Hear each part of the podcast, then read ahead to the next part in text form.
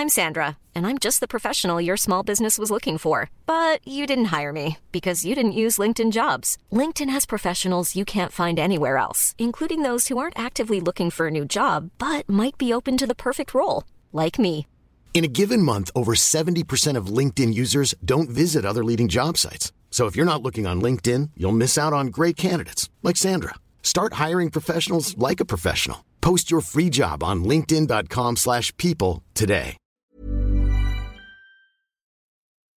以下节目包含成人内容，请在家长指引下收听。欢迎收听文化土豆，我是易康糯米。这周是我们聊老电影的三刷。欢迎从北京连线的燕立中，燕立中回北京了啊。然后上海连线的樊夏，大家好。Hello，大家好。Hello，Hello，大家好。这一周我们有一点聊一个非常长的电影，一个长达三个小时的意大利新现实主义之父啊，Lucio Visconti 威斯康蒂的代表作《豹》啊，它也是一九六三年戛纳电影节金棕榈奖的获奖电影，在港台当时上映的时候，版那个名字叫《盖气山河》。他讲了这个一八六零年代意大利复兴运动过程中一个西西里的贵族家庭中的，可以说是一种转型故事吧。待会儿再细说。呃，主要说明一下，因为这部电影三个钟头长，然后可能在电影圈的那个片单榜中排排行的位置也是挺高的，所以它有三个钟头长。我们就说这一次就只聊这一部电影。嗯，下一次我们再恢复到以前之前的那种东方和西方的简单的，我不知道我能不能简单的怎么介绍一下剧情。西西里一八六零年代那个时候，有点像我们民国的军阀混战，只不过他们那个军阀混战的时代是从公元五百年罗马帝国啊西罗马帝国灭亡之后，就一直持续到了现在的这个呃十九世纪的中末端。那西西里当时是属于一个王国，在这个王国的北面，就是意大利的其他省份，大概发生了一种民族解放或者是统一的这种战争，然后这个战争就部队就打到西西里这边来了，就意大利眼看就要被统一了。那在这个情况下，当地的大贵族家庭其实他们就面临着，有的人就是说要逃往海外啊、呃，但是他们这一家人呢。嗯，是一个叫 Falconeri 家族，他们这一家人就决定留下来，然后甚至还有他们家庭的一些分支还加入了这种革命。故事讲的就是这么一个这么一个情况，被我讲的很乱。然后，那我简单的交代一下人物，有这个 Falconeri 家族有三个人是主角，一个是老爷子啊，他叫。萨琳娜亲王 Fabrizio Salina，他大概是四十五岁，专门有交代这个事情。然后还有一个一位是他的外甥阿兰德龙，呃，饰演的外甥叫 Tancredi。还有一个呢，就是亲王的女儿叫 Concetto，她和 Tancredi 青梅竹马，而且她有点单相思，她的这个属于他的这个表哥啊。另外的两个有点算主角的，就是外来者，他们不是 Falconeri 家族的，他们代表的是新贵土豪阶层，我们暂且可以把它这么理解的一一个叫 Don Calogero，然后这个 Calogero 还是 Calogero 有一个女儿，非常非常的漂亮，她叫一下想不起来 Angelica，嗯。天使一般美丽的 Angelica，、嗯、这个 Angelica 最后成为了 Tancredi 的未婚妻，所以在这个电影里，我们有一个三角恋，有一个爱情故事，然后同时也有这个 Tancredi 他出去参军，然后呢，在这个过程中还有，我觉得用倒戈来说，因为他开始是革命军，后来又加入了有点正规军，但是意大利当时的那个情况，我觉得没有我说的倒戈或者叛变那么严重。可能更像是换了一个公司，从阿里换到腾讯去了这种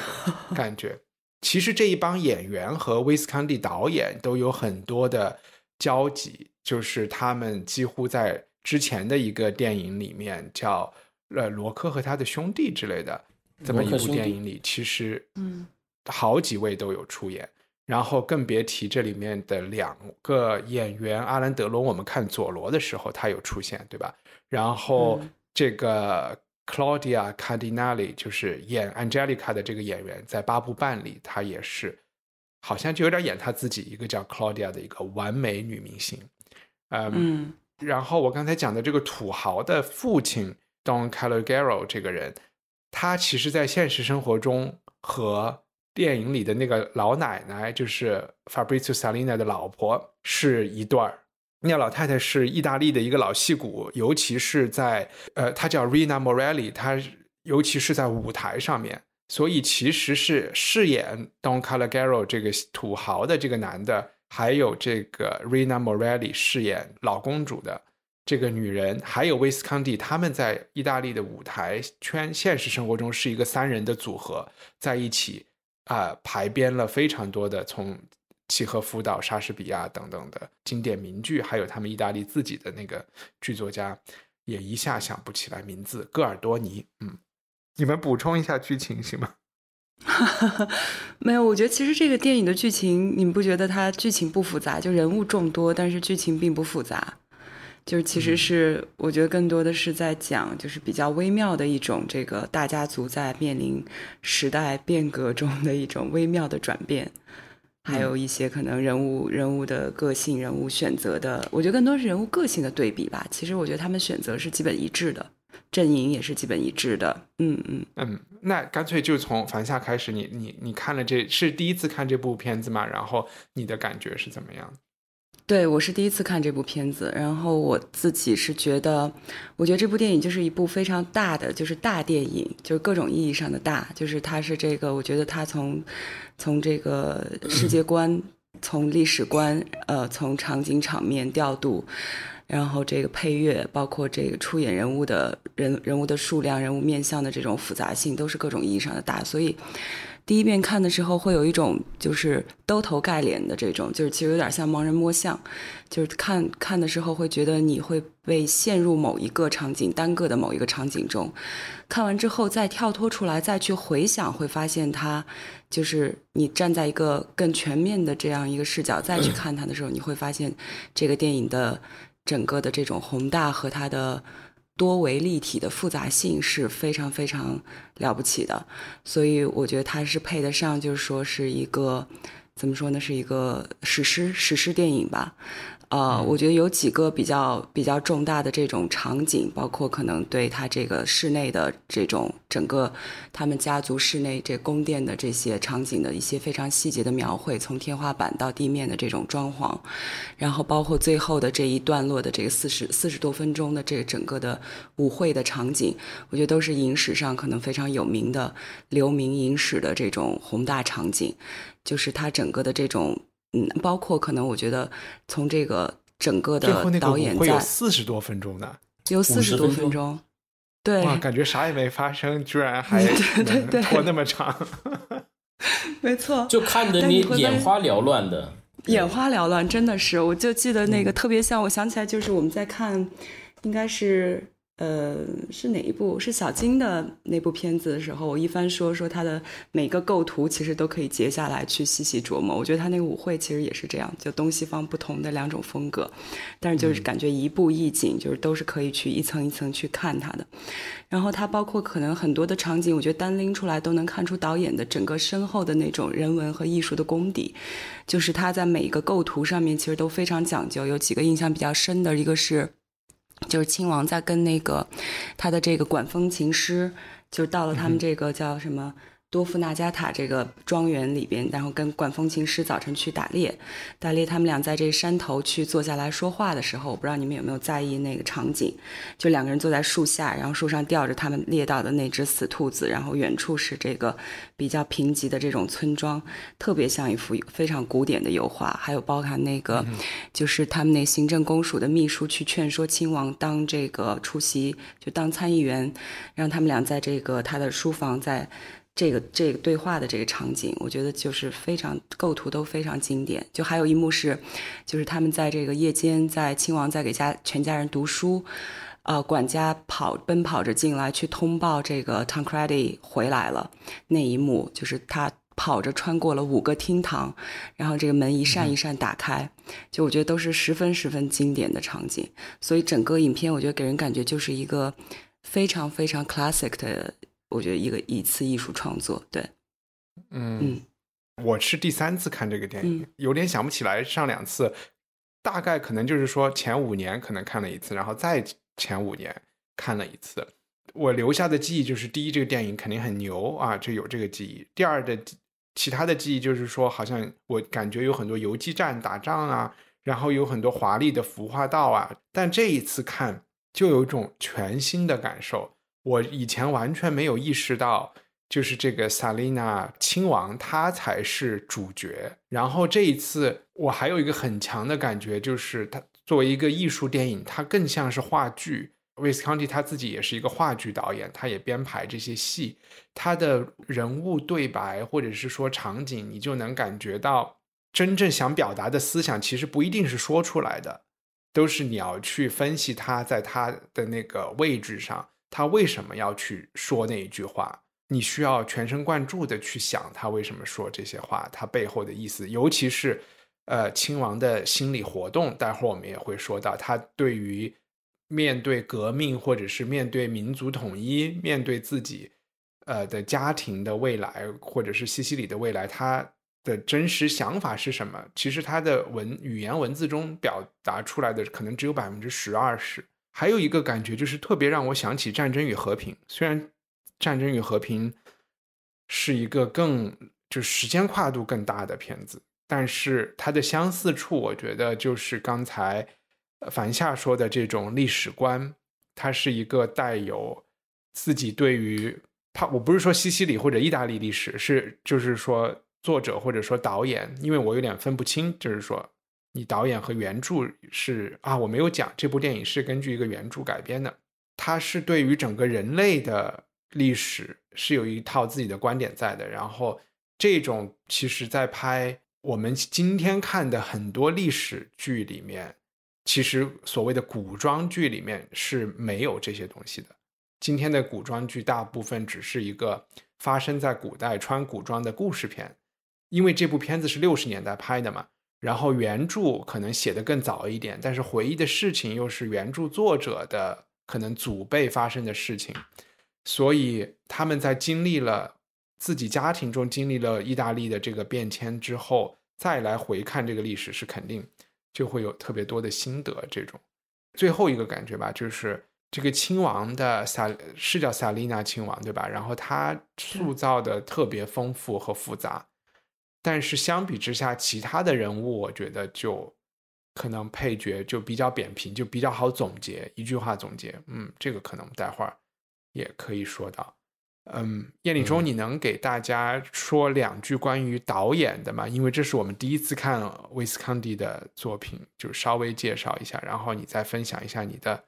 观感。嗯，我觉得先从观感来说这个导演吧，因为一开始说看这个报这个电影的时候，我有点莫名其妙，因为我实际上我没有没有听过这个电影啊，然后看的时候我就觉得这个电影跟其他的电影有一个最大的一个不一样，就是。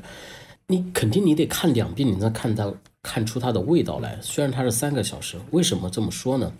就是你在一开始的时候，就是陷入到一个国外的一个古装片儿，然后呢，他在讲他的贵族，在讲他的历史，然后呢，你实际上你你对那个意大利的他的这种复兴运动的历史可能有不是特别的熟悉的时候，然后你会觉得，嗯，这个进展的很缓慢，嗯。然后，当你看完第一遍之后，然后要去了解这个电影的他的导演呀，他的呃这个编剧啊，他的历史啊，包括里面提到的什么加里波第啊，你把这些东西都了解了一圈以后，你再去看，你就发现处处都经典。你在一开始你是看不出来的。如果要看这个电影，有一个诀窍，有一个小技巧，就是说你要把自己想象成。我就是一个没落的意大利贵族，然后再发生什么变革了，然后这个变革来了，我要怎么样怎么样？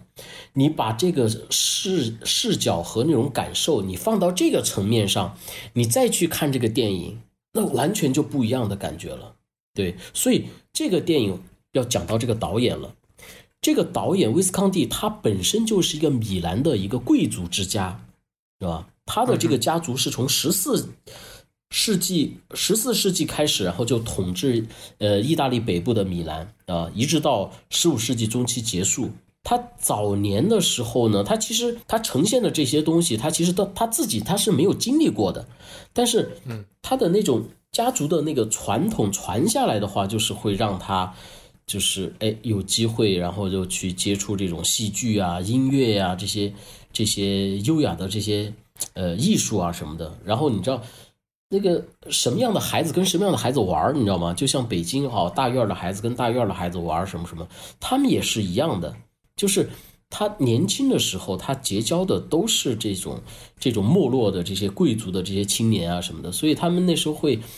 呃，建立这种贵族的意识。所以这个导演，这个威斯康蒂他是有贵族的意识的，所以他再 去拍这个电影，他就会是 的，对，所以所以但是呢，你看他会意识到他的这个阶层是一个堕落的阶层，对吧？包括他的父母，他父母是离异的。妈妈好像是一个制药厂的一个一个富二代，知道吧？是，然后呢，他爸爸然后是这个贵族嘛，啊，然后他爸妈是离婚的，各自都是荒淫不忠的。他从根上，他对于婚姻啊，对于这些东西啊，他也是不幸的。所以这个就要八卦一下这个导演一个有趣的地方，这个威斯康蒂他是一个同性恋，啊，所以你就会理解到他为什么会去选。阿兰德龙，因为有一个我看了有一个报道去讲他阿兰德龙一进屋的时候，他说：“哦，太美了，这个小男生，你知道吗？” 但但是他又有那种贵族的那种那种那种意识嘛，他就说，反正片场的这些男演员他是不碰的。嗯，对，他的这个同性恋的这个故事，好像在圈儿里面也是很有名的。就是他是在一九六四年的时候，在一个披萨。饼店里面，然后碰到了一个小男生，嗯，然后叫贝格，然后这个小男生当年是二十岁，然后呢，这个威斯康蒂当年是五十八岁了，然后他们俩就披萨店里面一吃披萨，然后就就就就就一见钟情了，一见钟情。之后，之后的十二年他们都在一起，直到这个威斯康蒂过世嘛，嗯，所以所以所以对，所以所以你又你当。阿兰德隆看出现的时候，你会他为什么对他充满了欢喜，充满了那个、那个、那个以他的舅舅的那种身份对他充满了一种欢喜，所以，所以这个这也是蛮有意思的一个一个细节吧，嗯。然后还有就是这个威斯康蒂的话，他他自己是贵族，但是呢，他后来他又在二战以后，二战的时候，然后都他又参加了那个反法西斯阵营。对吧？嗯，二战的时候，意大利是这个法西斯轴心国的嘛，对吧？他又参加这个呃这个阵营，然后呢，他又变成了这种呃意大利的这种青年共产党啊什么的，然后拍戏，然后还被抓起来，对吧？然后呢，他在这个意大利的这种青年共产党里面，他又受排挤，因为他的身份是一个贵族的，人家又又瞧不起他，所以所以你看他的那种。那种矛盾的焦灼啊什么的，就是一直都是充满着矛盾，对，然后就就跟那个亲王是一样的，你知道吗？一方面又是什么，这个大时代是这样的，新时代又是这样的，然后呢，他又在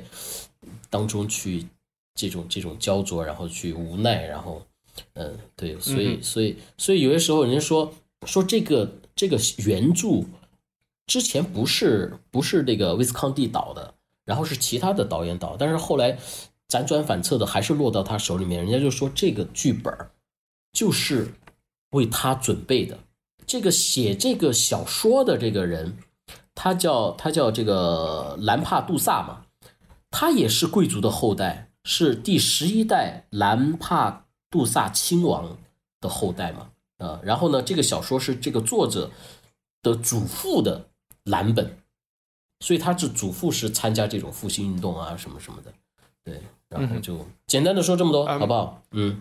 然后我们下面其实是想说，呃，每个人选一个人物来介绍一下，然后顺带就可以把一些故事的更详细的呃情况给大家介绍出来。我们就从其实今天来说，大家来看这部电影都会说啊，阿兰德隆可能是算一个主角。当时他是一个很年轻的演员，他饰演的这个 Tancredi 啊，这个参加参军的这个人，你们谁谁来介绍？就就我来说这个阿兰德隆好了。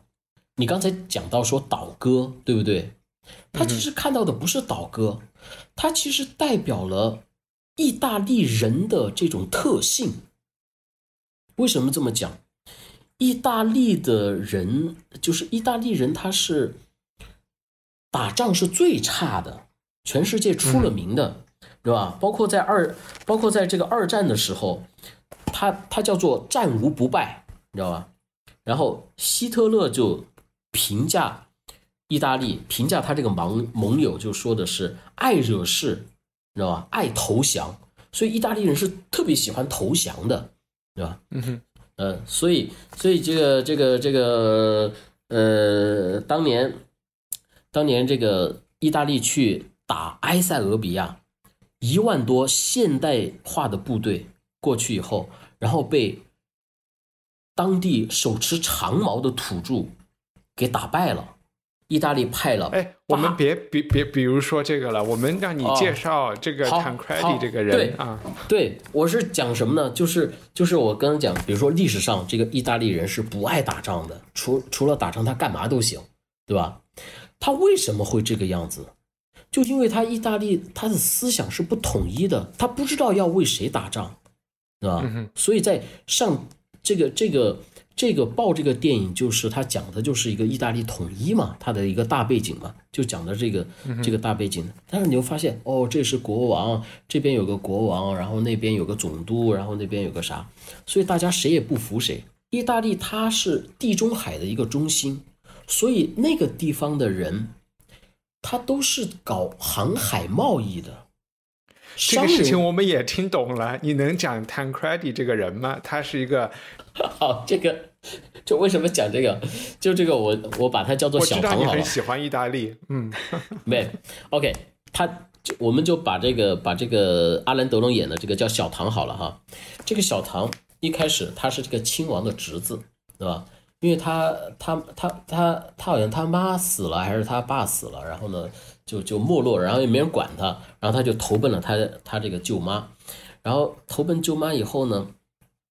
当他知道说。这个加里波第的红山远征军要攻打西西里岛的时候，然后他就跑去跟他这个舅舅说：“他说，哦，他说我要去参加他们。参加之后呢，他还他还他还让自己受伤了，然后呢就开始把这个东西当成一个炫耀的，对吧？这是其一。其二的话，他就觉得哦，这个红山军然后来了来了，我参加他，然后可能会对我的这个家族会有一些帮助或者是什么的，然后他就参加了。参加了以后。过了没多久，这又涉及到加里波第了。加里波第又是那种被号称叫做完人，对吧？他是有信仰的，他就想要这个意大利统一，然后他他他去他去带着他的信仰，带着一千多人去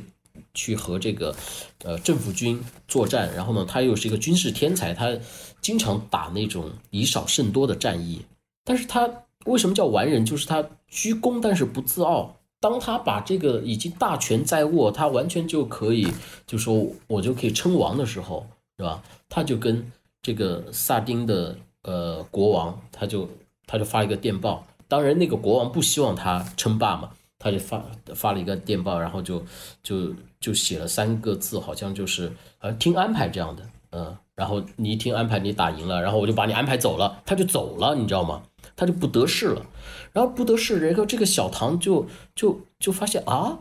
他居然没有称王，那我跟着他，我也没有没有什么赏钱，所以他就马上就转变，他又又到了政府军那边去了。所以对于他来说，就是特别像意大利的这些打仗的人，他是没有信仰的，他只有利益。我我打仗我是不是靠我的梦想？但是加里波第是靠梦想的，嗯，啊。所以，大多数意大利的这些军人他是没有没有任何的立场的，嗯，所以说投降就投降，啊，他特别喜，就为什么他们会喜欢投降？因为他们不知道为什么要打仗，唯一要打仗就是说，哦，我要为了利益嘛，啊，所以为什么那个那个那个威尼斯商人会那么有名？莎士比亚说威尼斯商人就他们眼睛里面只有只有利益嘛，那所以意大利人他也是这样，对，嗯，小唐也是这样，嗯。我觉得你提到的一个一个点，或者我们之前说意大利的这个分散的，他没有确实作为中国人来说是很难理解这件事情的。就算是，即便我们想象在民国军阀割据的时候，我们只能很努力的去想象。比如说，我作为我是四川人，你是贵州人，就是在意大利人看来，这是他们的最首要，甚至是唯一的，就是身份认同，以及他是天主教的呃教民嘛，就是所以说，确实为什么打仗？很多人对于统一意大利成为一个统一的国家，别说意大利了，那个时候德国也不统一，就是对他们来说是一件陌生的事情。但是我为什么又不能完全同意，就是说所有的意大利都不能打仗呢？因为确实，加里波第能胜利，或者是说他当时在全世界成为这么大一个明星级的人物，就是因为他能够让。起码就是信仰他的那一部分的追随者，能够像一个很厉害的一个部队一样，一个敢死队一样的去统一意大利，去扫除障碍。所以，我觉得这部电影讲的就是一个逐渐在发生这个转变，就是在年轻的一代人中，这些追随加里波第的人中，还是有一些理想在的。虽然在坦克 d 就是阿兰德龙饰演的这个角色里，因为他自己。出生于贵族家庭，他的选择和可能性都比较多。他自己的主要问题是，是说自己的遗产可能不够多啊。然后，呃，舅舅家的遗产分不到他头上来，他得给自己自寻一条出路。但是，所以他一开始就经常在外面花天酒地，勾结了一些，或者是说认识一些会加入红衫军的这些朋友。对我就是补充这么一点，就是两说，确实他有。很散的地方，但是呢，那个时代，意大利确实，意大利人也是有一个向心力的。这个向心力是，可能是出于他有很多不同的历史原因吧。嗯，呃，凡夏跟我们讲一下舅舅。好，呃，舅舅就是这个，其实是影片和包括原著的这个核心人物是萨利娜亲王。那萨利纳亲王就他应该是根据这个原配呃不是原原作的这个这个作者兰佩杜萨的曾祖父这个人物改编的。他本身他曾祖父自己是一个天文学家，在这个我们看到的电影里边，这个萨利纳亲王这个人物也是就是热热心于研究天文，应该也是有所建树。那我觉得萨利纳亲王这个人物，作者就集中的把他塑造成了，包括导演把他塑造成了一个，我觉得一个贵族身份的完全诠释。就是说，他身上能看到有一种，有一种气度，但是这个气度，你又觉得它是来自一种悲观底色，但是这个悲观底色又基于自己可能丰厚的，或者是说十分十分雄厚的这种家族的养成，所以有一点这个感觉叫脱离道德约束的，有一种诗意美学，对生活的一种诗意美学的追求，就包含我们可能从他对这个自己家庭的态度，就是他对。自己妻子的背叛，非常轻率和非常轻佻的这种，他可以随意的出去去嫖妓，并且可以轻易的为自己的这种行为找到一个释可以让自己释然的借口。那他其实在这个就是萨达萨拉达的女儿，就这 Angelica 这个美女出现的时候，我觉得也。我因为我看了原著嘛，然后包括电影里边也有表现出，我觉得他其实自己也是有一些心动的，但是又能够很快的、非常灵活的释然，而且包括他其实从这个牧师的口中也了解到自己的女儿对，嗯，Tancredi 的感情，但是他又非常能够很快的去转变自己的角色，并且在跟在跟自己的妻子在就这件事发生冲突的时候，非常正言厉色的去说服妻子应该接受 Tancredi 跟这个。呃，富家女的联姻，所以我觉得她有一种身段上的灵活，但这种身段上的灵活，跟可能这个，我觉得就是。呃，基于就是有一些可能暴发户或者是新钱会钻营的这种是不一样的，它其实更多的是一种释然。就我觉得里边就书中有一句话，我觉得对他是一个非常好的诠释，叫“只要有死亡就有希望”，是他在看到生活中种种的非常他觉得非常不满意、非常琐碎，在消解掉他生活热情的时候的一个想法。还有书里边，我觉得有一段可以特别好的去。解释他也是特别有意思的一段话，可以给大家读一下，是在第一章就出现的，就是本迪科是他家养的那只大狗，他说：“让本迪科在下面追捕乡间的动物去吧，让厨师的菜刀剁烂无辜畜类的肉去吧。前者的自命不凡和后者的嗜好屠杀，在观象台上面融合为安静的和谐，这才真正是问题之所在。在最最崇高的时刻，即与死亡相仿佛的时刻，还能继续过这种精神生活。就他其实是把自己寄托在了一个更高远，或者是跟人间有一定距离的这么一个位置上。”在这种就是脱离感的拯救下，我觉得他能够很好的穿行于这种历史的变动，然后非常这个身段灵活的能够，比如说他可以第一时间站出来去支持革命，然后并且因此获得了一些可能。红利，但是我觉得这个并不是他钻营的有意为之。那这个也可以从就是后来这个行政公署长官来劝他成为参议员，他的一个回答，我觉得那个就可以展现出他的明智和他的气度和他的一些这个贵族的坚持。他说：“如果参议员仅仅是名片上的一个头衔，我很我会很乐意接受，但他并非如此，所以我不能接受。我是旧统治阶级的一员，无奈的与旧政权联系在一起，但那只是形式上的联系，而不是感情上的。我跨越两个。”世界在两个世界中都觉得不安，我不能插手政治，那样便不能全身而退。我觉得这一点是也是对这个人物的一个点题的描述吧。这个在电影里边也是他的一段独白。对，那你觉得我我们刚才这两个人都出现了，我们就是稍微聊一下这两个人。你觉得他会他会怎么看自己的这个这个外甥呢？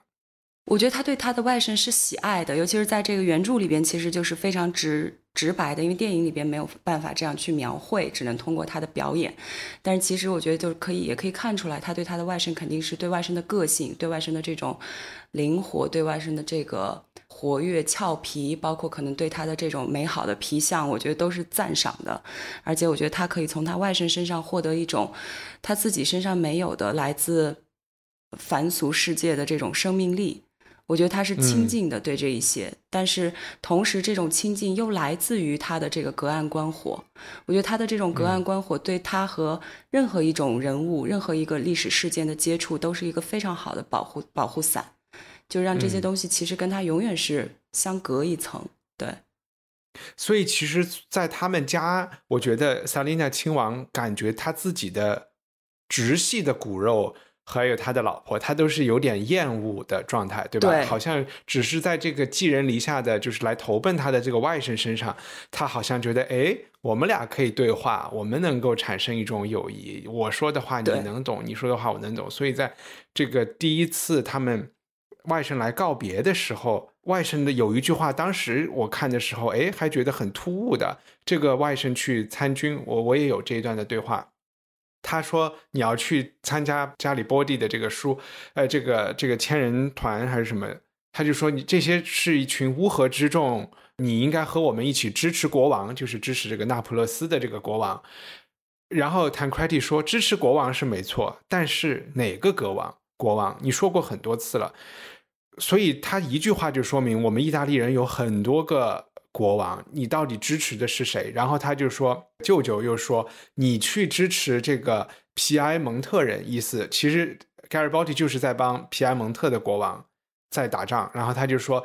就算他们打赢了，只不过是将都灵的方言换成了那不勒斯的方言，就他的意思是，也就是一个换一个。这个时候 t a n c r e t i 说，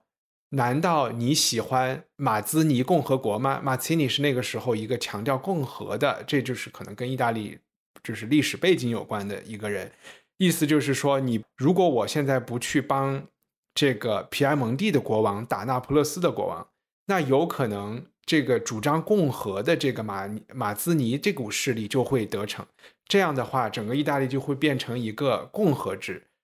然后所有的贵族全部都得垮台。这就是他的言下之意啊。所以他说了一句：“万物要保持永恒，就必须做出改变。”你明白吗？然后这个时候，这个舅舅是在给自己在那儿刮胡子、系领带，他的那个表情，其实他就是大概花了一秒钟的时间，瞬间就秒懂了这个意思。他也没有突然转过来说：“哎，你这小不点儿最近是有点见识啊，或者是怎么样？”就说明他们之间是长时间有这种平等的智力上的对话，而且可以互相启发的。他肯定是很欣赏这个这个小孩的，所以他还给他零花钱嘛，让他路上去路上去花，也间接的在支持革命，所谓的支持革命了。当然，更多的支持是他家里的这个名字搭在了这个人身上，对吧？如果他不支持革命，他是不会允许任何他们家的人去参军的。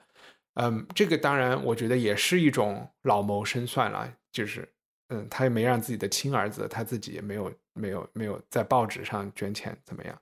嗯，我我想问燕礼中的是，这两个人物中，你自己会觉得 你更倾向于喜欢？我觉得他们俩还是有还是有不同的地方。年轻的小唐，他就是一个行动派的，他想到哪儿就做哪儿。但是呢，他的这个亲王，他整个人的呈现就是他一直是内心在纠结，他知道在改变，他知道要改变，他也想改变，但是他又不甘心，不甘心啥呀？就是就是不甘心他的这种贵族的身份嘛。所以为什么这个为什么这个电影的名字叫豹？他豹就是他家族的一个族徽，他们是觉得豹啊、狮子啊什么是代表着那个贵族的精神的。与之相反，他会觉得这些这些红衫军也好，还是这些政客也好，还是这些什么共和制这些人也好，这些新的这些新兴资产阶级，啊，中产阶级的这些力量也好，在他看来的话，就是就是土狗，就是豺狼，跟他的豹是没有是是有区别的。所以你会发现，他在他从另外一个角度。去看这些，他要跟他们合作，又瞧不起他的，又瞧不起那些人。就是小唐在第一次参加红衫军的时候，曾经带了他们的红衫军的将军过来嘛，啊，然后这个将军就是要参观他们家的装修，参观他们家的天顶，参观他们的艺术藏品，怎么成了装修？对，装修。OK，好吧，原谅我们家没有艺术藏品。然后，当这个将军他作为这种红衫军，然后呢进入到这个贵族阶层的时候，然后呢，他又对这种贵族他其实是向往的，他希也希望他们的这种生生活方式，所以他唱歌剧。但他在唱歌剧去表达自己的时候，亲王家的人在镜头是怎么交代的？是说他们在打瞌睡，就觉得操。操你个小丑！你在这唱歌剧，对吧？我又不敢不听，所以太无聊了，然后就打瞌睡了。回到你刚才问的那个问题，小唐他作为年轻人，他作为行动派，他是没有纠结的，没有挣扎的，哪有利益他歘的一下就过去了。我的问题就是问你自己，你说你觉得我更更同情谁？我一个都不同情啊！就这两个人都不像你是吧？我觉得。结合起来比较像我，对我又会有内心挣扎的部分，然后也会有行动的部分。如果碰到这种这种社会变革的话，那我们就就 OK，就就先搁这儿。我我就把那个第第三组人物介绍一下。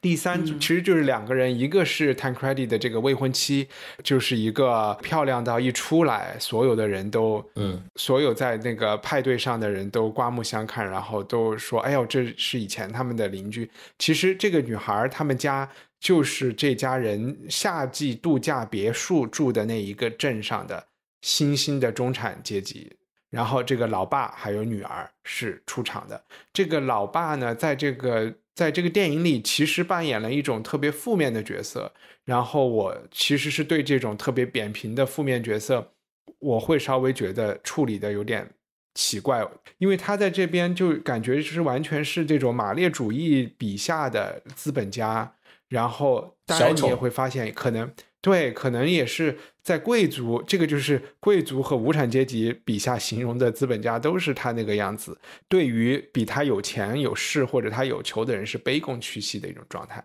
但是在他的背后呢，他又好像说他就是暗地里敛了很多财，然后从政又在操纵政治，在搞假选票，好像他就是会来取代以前的这些大地主。接下来他就是骑在农民头上的人，这种。就是这种感觉，我刚最开始就说这些人物有点扁平，和我不太觉得这个不太公平。就是说，我总觉得这种新兴的资产阶级力量，特别是他们在初期的时候，一定是得提供某种服务和某种便利，才有可能他才有可能成功嘛。就是他他其生意做得好，总是有客人的。但在这部电影里，他的在这方面就完全没有去讲，而就感觉好像他东西都是坑坑蒙拐骗来的，是的啊。对，你就是我一开始的时候，我告诉大家的一个小技巧，你是要站在那个落寞贵族，站在那个亲王的角度，再去看这个、这个市长，你就完全就你就知道说为什么他要这么去呈现他了。明白？就感觉他带着特别多的情绪 在看这个事，完全是，完全是，而且而且是方方面面。对，不光是从他，比如说他他穿燕尾服，然后想要想要进入他们的贵族阶层，然后呢，他就觉得你也配，然后连手都不跟他握，对不对？然后还有最后一场戏，就是在那个舞会上面，然后那个市长，然后带了一个勋章。啊，带了一个勋章，什么什么意大利皇家什么什么什么勋章，然后不知道他从哪里来的，可能花钱买的或者怎么怎么样。然后那个阿兰德隆饰演的那个小唐就一把就把那个徽章给他摘下来了，说你不用带这种东西。对吧？那个好像也是和政治风向有一点关系，我不知道是跟买卖还是跟政治风向有关。呃，我觉得就是骨子里面的，它会它代表着他们的贵族阶层是瞧不起你新兴阶层的。我虽然跟你结婚，虽然跟你联姻，虽然怎么怎么样，但是我骨子里我是看不起你的。对对对，嗯，所以其实你就会发现，当资本主义发展到现在，我们再来看，你看扎克伯格或者是看伊隆马斯克，他们完全不屌你这些，对吧？他平他就从来我西服都懒得穿，我就还怎么还可能来跟你跳舞？这些，我我觉得是他讲这个比较奇怪，这是一个有趣的地方吧，就是怎么来描写资产阶级。另外就是这个女儿。这个女儿的故事在这里面，我觉得她也是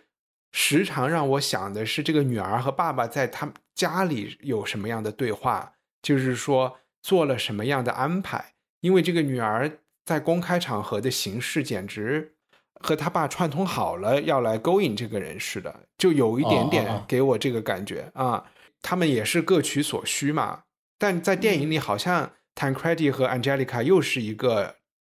真心相爱的我，我觉得就是他们在这方面的这种是有这么巧吗？还是说两边都是其实是相对复杂的？我觉得这个市长的女儿，她其实就代表一种欲望嘛，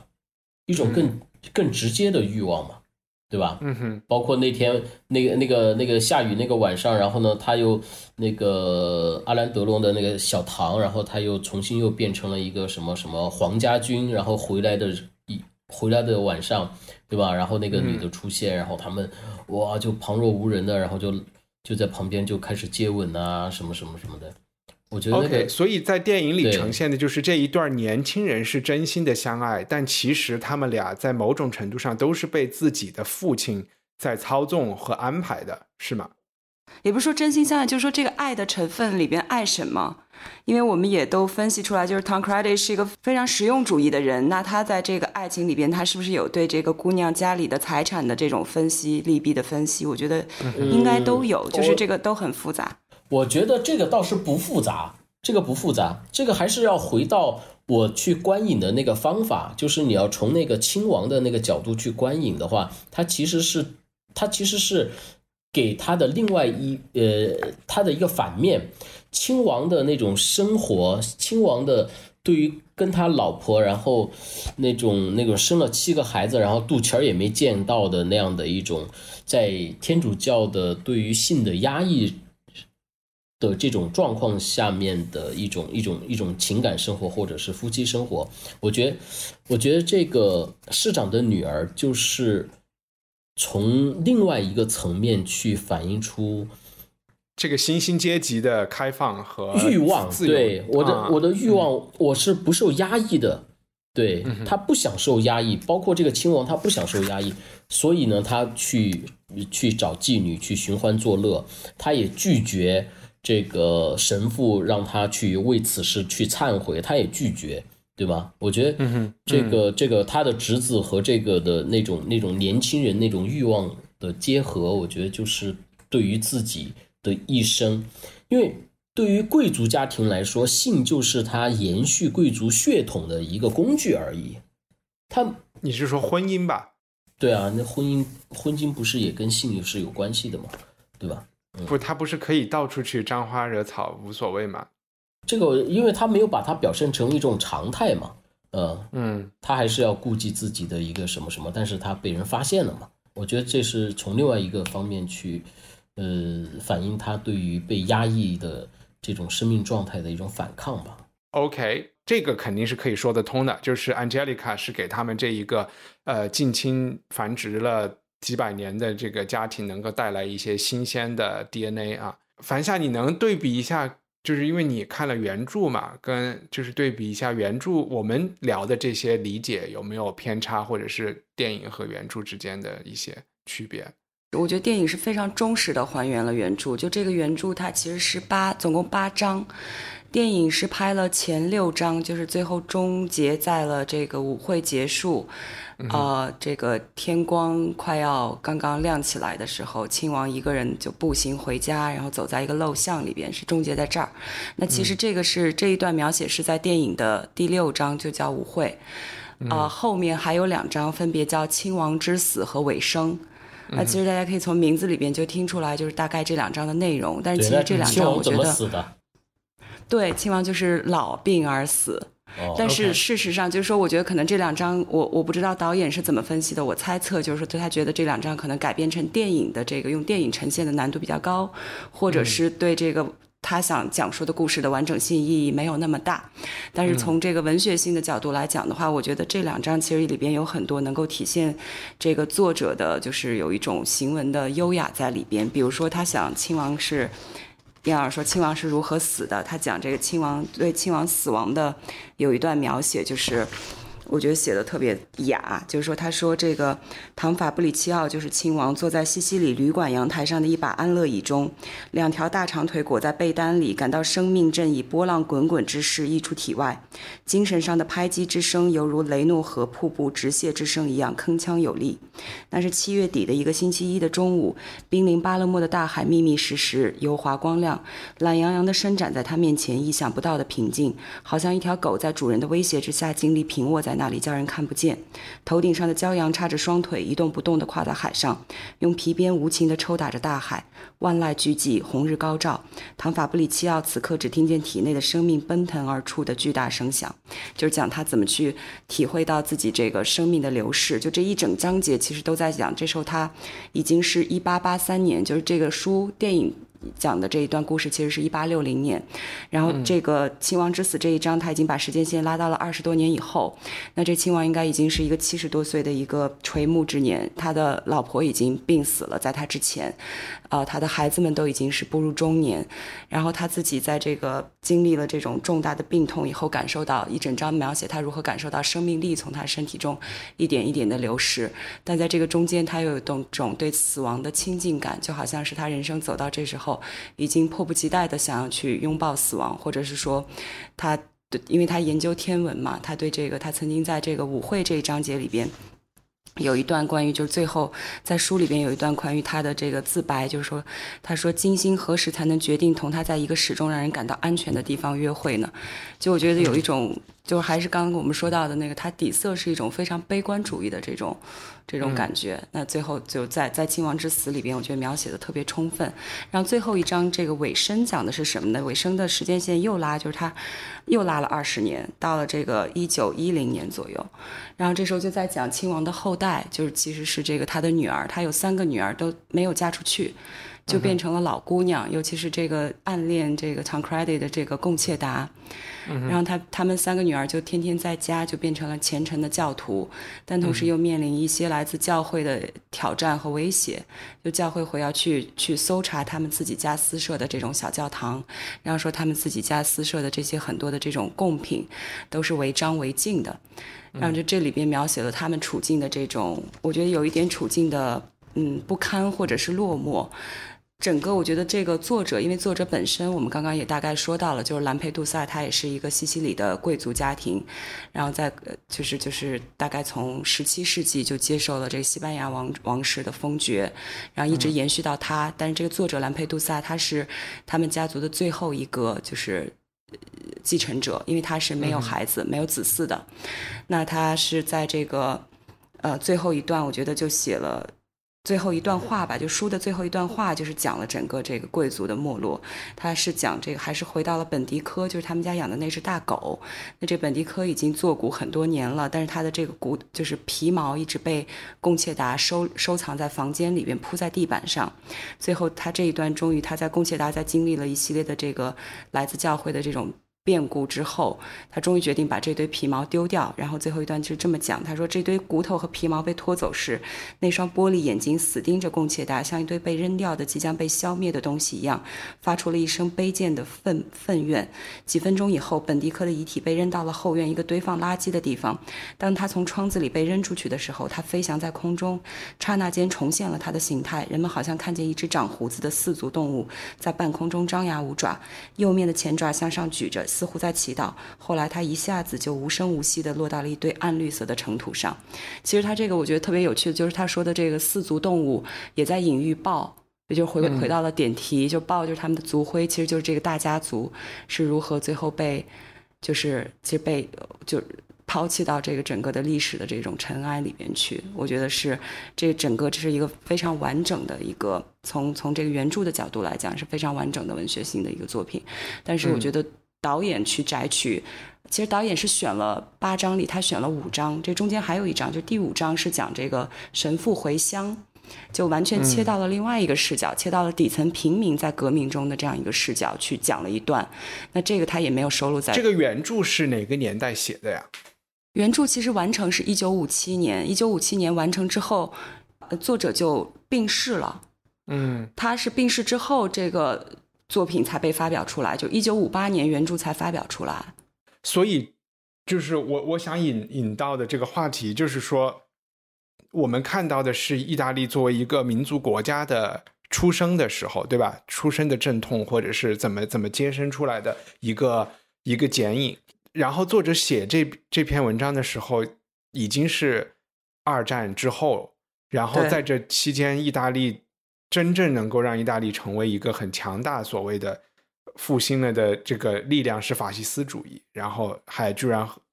这个法西斯主义还影响了其他的国家。最开始是墨索里尼二十年代建的党嘛，甚至把全世界都卷入了一场战争。所以我不知道是在什么地方是有看到说作者其实写这本书，或者是说我们讲这个导演再来拍这个电影，都是也有一点想寻求。到底什么地方发生了错误？就是说，他们做错了什么？特别是 Tancredi 这一代年轻人，他们在拥抱 Garibaldi，在拥抱，其实他们是对民主、对共和、对呃民族主义都是有一很多憧憬的时候。你看到他的时候，你就能想到孙中山啊，想到中兴新中会啊这些人。但后来怎么就变成了？所以小说的后面有对 Tancredi 的背后有交代吗？他应该是非常完满的投机分子，度过了非常完满的一生。最后就是在 对最后一章，其实尾声这一章的时候发生的时候，那个 Tancredi 已经呃去世了，Angelica 和贡贡切达都还活着。然后后来 Tancredi 应该是呃外派驻某个国家的大使，这样。哦，那真的是对是政府的设想。嗯哼，对对对，高官，所以其实是完全实现了他自己想要的一切，也就是说，他通过他自己的这种手段，得到了他他想要的东西。对，嗯，所以说，意大利的这种统一啊，它的革命啊什么的，和世界上其他地方不一样，就是在于，它包括它统一，它也不是因有一个有一个特别特别 strong 的一个精神力量或者是一个武力。而是政治手段的相互的这种外交的这种博弈，然后来形成。我就想说，其实也许都是这样的，就是说，然后后来的这个凝聚力是事后再来建造的。对你明白我意思吗？就是倘若我们呃没，就是比如说民国的时候，或者是和比如说张作霖，比如说和阎锡山，是没有成为一个。北伐没有成功之类的事情，那事后会有各种各样的其他的叙事和宣传来告诉大家为什么这是最合理的一种状态。嗯。嗯，所以我觉得其实尤其是在今天，就是在“统一”这个词这么频繁出现的时候，我觉得反正这个电影可能也是另外一个从侧面我会觉得蛮有帮助的吧。尤其是我刚才没有回答我自己的问题，就是我能够在萨琳娜亲王身上看到自己很多不好的地方。然后我我觉得我们之前的形容有点把它形容的偏正面了，就是它不叫正面吧？嗯，我觉得我觉得这个亲王身上没有正面也没有反面，它就是一个特别真实的一个状态。对。这么说吧，就是西西里是一个其实经常被我我想怎么来研究这个，怎么来说这个事情。当意大利的农奴被解放之后，基本上所有人就都跑到北欧和去美国了。然后他们有一种我们中国人可能在之前也能体会到的，就是说同样的人在另外的地方，他可能就有很多成就，但是他如果在意大利或者是在西西里，甚至尤其是在南部，在西西里的那个文化里泡着。他就做不出任何事情来，我觉得这个也是让就是享乐和懒散嘛。嗯，对，电影里边不是有一段台词，他说西西里人的愿望就是沉睡在梦里，他们憎恨将他们叫醒的人，即使他们带来丰厚的礼物。然后说所有的呐喊都是遗忘，奢华的安宁才是死亡。嗯，就我觉得这段话特别好。但是他不是不是享乐和懒，因为对于西西里的绝大部分人来说，他们其实是比北非。还要落后的地方，就是他们其实真的就是一贫如洗，就是穷啊。但是他的那个，我倒是听那个说这个二战的故事的时候，然后说我们要呃这个希特勒呀什么的，人家叫叫叫打仗啊什么的，我都要做各种各样的准备。然后到了这个谁，到了意大利，意大利不是要去北非打仗吗？然后他就说哦，那个沙漠里面，沙漠里面我吃什么呀，喝什么呀？所以说。他研发了什么？他研发了速冻食品。嗯，对，啊，又扯远了。好，西西里就是一个很穷的地方。然后呢，我觉得这个穷和和西西里的统治阶级，就是包括萨琳娜亲王在内的那这一波人，他们的，我觉得他们是要负有责任的，就是。就是没有推动现代化呀，没有推动更更自由啊，或者是更多的社会的一些福利啊，改变这些，他们他们应该是有责任的。然后我其实又会觉得，这个萨利亚亲王他们一家人过着那样的生活，他自己也不满意，但是呢，嗯，他也没有做出什么事情去改变这个状，他没有做出任何事情改变这个状态，所以我觉得他其实是挺浪费的。然后。后来他不愿意去都灵去参加当参议员嘛，然后这件事情我也觉得会是我我不知道他的内心是怎么想的，我觉得他应该去啊，就哪怕是，但这个就很符合他要去了就就破坏了他的人设，我觉得这就是我就觉得为什么要陷在一个自己的人设里呢？他的悲剧就是陷入了自己的人设，他可以做的事情远远远远超过他做了的事情。这个我同意，就是我觉得，我觉得是不是悲剧？我觉得我持保留意见，因为我觉得对他个人来说，他的生命应该没有什么遗憾的。嗯，那是个时代，对，对。但是我觉得他确实是一个不作为的人，就他是一个避世的人，他是从他是从这个人间的故事中 退出了三步，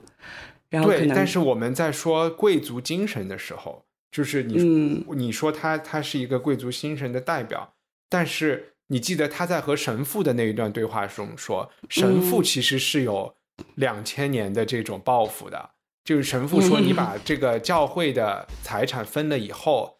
分没问题，但是再过了几年以后，那些穷人谁来为这些穷人，谁来提供这些啊福利？因为这个是他觉得教会的财产是为这些弱势群体。嗯，而保留的嘛，这个是他的一个美美化的看法，但肯定是有这方面作用的。在聊这句话的时候，亲王说：“我我就只关心我眼睛能看得见、手能摸得到的这一两代人，对吧？意思就是，其实就是我孙子之后的事情，跟我没有关系。我没有，我现在就是要在这个乱世中保证我们不发生法国大革命这样的事情，这就是他唯一能够。”能够担心的，换到就是说我讲的这个所谓的贵族精神来说，我觉得还是应该有一些。觉得就是贵族精神应该是有这种为生民请命，为万世开太平的这个。但我我这个我承认，我觉得你要这么说的话，我觉得他确实是中国的这个精神是你说是爱新的觉罗系也有一些亲王是可以愿意为对。我觉得啊意大利的贵族，嗯，可能代表不了这种欧洲的这种贵族的精神。嗯，我我对我们彻底把意大利彻底看死。对我们真的只能 具体分析这个一个小说里的你人物，看，你看他具具体分析的话，比如说这个人哈，就是比如说以这个亲王的这个视角哈，然后呢，你再去看宗教和神父啊什么，对他来说也是一个工具，而且他骨子里面他也是瞧不起这个神父的，所以你看到没有，那个神父一直在拿一个手绢在擦脸，很紧张的样子，紧张。对不对？嗯，我觉得这样吧，我觉得这样理解可能就这个逻辑就顺了，就是说。嗯，就是他是一个贵族，就是所谓这个八百年门阀，这是那个谁给他的评语啊？这是这个格雷厄姆·格林给这本书的评语，说这个八百年的门阀才能培养出这样的风度。就我觉得可能我刚刚想说的是，他的这个贵族的风度和气度，他的精神是体现在这一方面，然后他的这种他的他的一些从容，然后包括他的一些坚持，然后包括一些他的这个退退避三舍。但是我觉得我同意，就是一帆说的那个，就是他贵族精神的有另外一面，担当的这一面，在他身上就完全没有，作为的这一面也完全没有。那他其实就是结合了一些，就是他他是就有一些软弱的部分。那这个软弱的部分是不是其实就是为什么贵族走到这一步，走到这个时代的时候，他会没落的一个原因，一个由头？是是就他是对他其实到了这个时代，就贵族精神身上身上的那种，呃，就是战斗的这种精神或者作为的精神已经就没丧失了然后变成了软弱。另外一部分人就分化成了像 Tom Credit 这种油滑，或者是这个呃见见风使舵。那我觉得这两个路径其实都不是一个贵族能够继续传承下去、富有生命力的路径，所以最后就变成了要么就是可能像这个像亲王这样无声无息的，就是最后死去，然后拥抱死亡；要么就像唐克雷蒂一样，他在世俗的意义上也取得了成功，但他身上并没有继承下来其实这种贵族的风度和风骨。嗯，然后这个也是回到刚刚一帆说到这个关于法西斯的这个话头，我觉得简单的去印证一下，就是说其实呃，这个威斯康蒂家族跟法西斯是有很深的渊源的，就因为米兰是墨索里尼的一个大本营，然后威斯康蒂的妈妈她的家族是在米兰的一个新贵，他们家是做这个，刚叶老师也提到是做制药的药制药企业的，对一个非常大的一个资本家。那他们在这个墨索里尼发迹的时候，其实是给了他很大的支持。然后威斯康蒂在晚年的时候，就是在七，他应该是七六年逝世的，那就是七五年左右，他接受了法国有一个叫《世界报》的一个记者对他在科莫湖边他们家的一个大庄园里对他进行了一次深度的访问。然后在那那一次访问里边，他说了很多关于他的。作品关于他对他家族的这个反思，也提到了关于法西斯的这个话题。他毫不避讳的承认，就是说他家族曾经跟这个法西斯的接近，对这个墨索里尼的支持。呃，他觉得这个其实就是贵族的一个是，我觉得一个是软弱，急于寻找一种在乱世中急于寻找一个救命稻草，急于寻找一种突破口或者一个新身份，所以就是投靠了当时看起来是一个力量象征的这样一个阵营。但后来他自己是非常快的就止损，但他家其实有这个，他的哥哥好像是在，呃，法西斯和因为当时法西斯跟意大利的王室是站在一起的，在最最开始的时候，他哥哥应该是为这个意大利王室牺牲了，所以我觉得他们家其实是有牺牲，然后有有。支有这个赞助，但同时他最后他又能够非常理智的去去看这一切。但他他像他这样的家族，这种名门望族，在当时的意大利，包括可能德国都不是少见的。就是说，投靠了法西斯阵营，对。再换一个视角来看这件事情，就是如果我们去问萨琳娜亲王，我们时间穿越跟他说。Garibaldi 代表的这个民族主义的这个力量，不仅是在意大利，在德国，还有在其他的巴尔干半岛，在所有的这个事情，五十年后会发生第一次世界大战，然后七十年后会发生第二次世界大战，一共会死这么一亿人这样的情况，然后全世界多少国家会陷入这个战争？他可能真的，我觉得任何人都会选择，那我们不要改变。嗯，就是我们还是回到回到之前的这种歌剧的这个，就是中世纪的，呃，已经二十个世纪以来没有变化的这个状态，其实可能是对所有人都更好的。我觉得问所有人，其实包括问西西里最穷的人，我觉得可能他们也不一定想看到这样的变化。嗯嗯，你不能不能假设吧？不能假设，但是如果我们去假设的话，嗯，真的就是说，当一个社会制度发生了这么深刻的变化的时候，可能全世界真的需要一百年的时间来适应和找到一个新的平衡下来的一个点。对，我觉得那个那个那变化也是一个多方面的嘛。比如说刚才刚才像我们呃我啊，我怼了这个意大利的这种这种作战能力哈。呃，半天，然后有人就会说，其实我也我也想过说，哎，为什么当年的罗马，当年凯撒也好，屋大维也好，哇，那是横横扫整个欧洲啊，中东啊，对吧？为什么这个作战能力到到了到了二战的时候，到了墨索里尼的时候，然后就变成了一个笑话了呢？对吧？嗯，哎，为什么？他实际上后来就是当时当时打赢了的那些人，然后呢？他已经好多个世纪过去了，对吧？现在的那些人是当时，当时那些奴役的那些人、占领的那些人成长起。你这现在又来了种族观，就是在用不正确的方法 分析一个不存在的问题。OK，我们嗯，这这个这个也不能继续聊下去，对。OK，哎，但我我想吐槽，最后想吐槽一句，我对这个女主角的选角，我其实有点莫名，就没有 get 到她好看的点。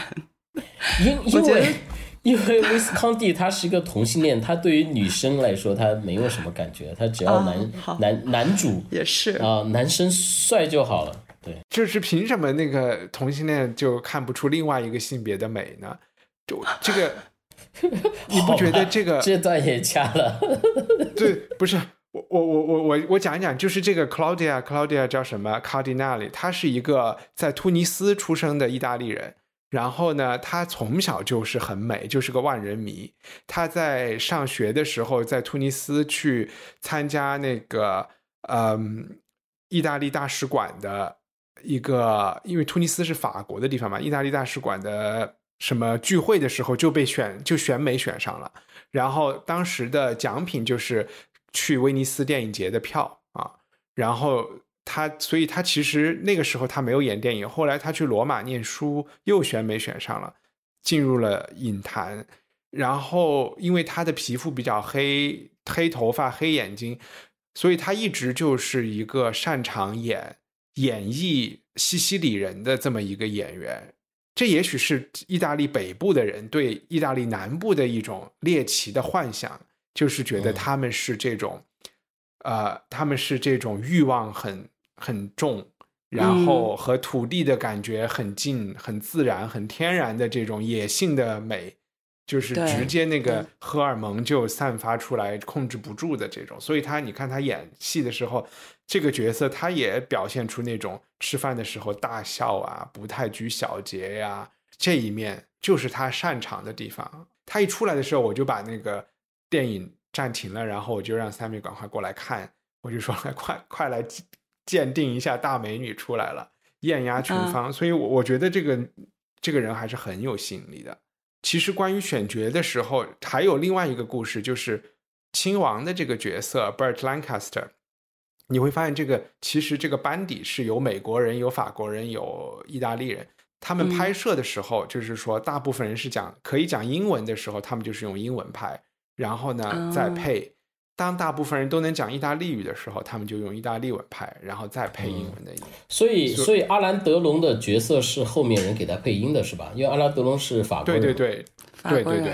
阿兰德龙是谁选的？我不清楚，有可能是威斯康蒂选的，因为他之前就是威斯康蒂写的。对，但是，嗯，Bert Lancaster 就是这个亲王的角色是制片人选的。这个制片人选了以后，其实威斯康定没有征求他的同意，他们还，他还最开始还就是处的还有一点尴尬，但是到后来这两个人成为了很好的朋友。然后 Bert Lancaster 为什么来演这部电影呢？也有一个就是有有一个故事，就是他在他的角色和形象当年在美国和和那个马龙白兰度比他稍微年轻一些是差不多的，他们一般都是去进就是去演类似的角色，所以他那个时候好莱坞刚刚上演呃《欲望号街车》。就是在百百老汇刚刚演《欲望号街车》，然后本来这个导演选的第一选择没有要，然后就是把这个角色给 Bird Lancaster 说你来演，然后他想了半天以后没有要这个角色，然后呢，马龙白兰度演了，就因为这个事情就变得特别火，然后这个在百老在百老汇这个呃《欲望号街车》也特别火，以至于 Burt Lancaster 就特别毁犊子，你知道吗？然后他就决定要另辟蹊径去演文艺电影，就跑到意大利来拍这个。我觉得他演的和选角，包括整个形象上都不错。我我觉得蛮接近我期待中的这个。我觉得那个亲王他老婆选的也不错，嗯，就那种那那种老太太，对，那种老太太，哇塞，就有点神经质的那种。对，好吧。那就聊到这里，谢谢大家。嗯，好，谢谢，谢谢，拜拜。希望你喜欢这期节目，在我们的 show notes 里，你可以找到更多相关信息和链接。在我们的官网上，赞助人可以免费收听 Unpack 系列，每月分享一部经典非虚构作品。你可以在 Twitter 和微博上搜索“文化土豆”，关注主播最新的账号和发布。我们的官网是 culturepotato 点 com。Planning for your next trip? Elevate your travel style with Quince. Quince has all the jet setting essentials you'll want for your next getaway, like European linen, premium luggage options, buttery soft Italian leather bags, and so much more. And is all priced at 50 to 80% less than similar brands. Plus, Quince only works with factories that use safe and ethical manufacturing practices. Pack your bags with high-quality essentials you'll be wearing for vacations to come with Quince. Go to quince.com/pack for free shipping and 365-day returns.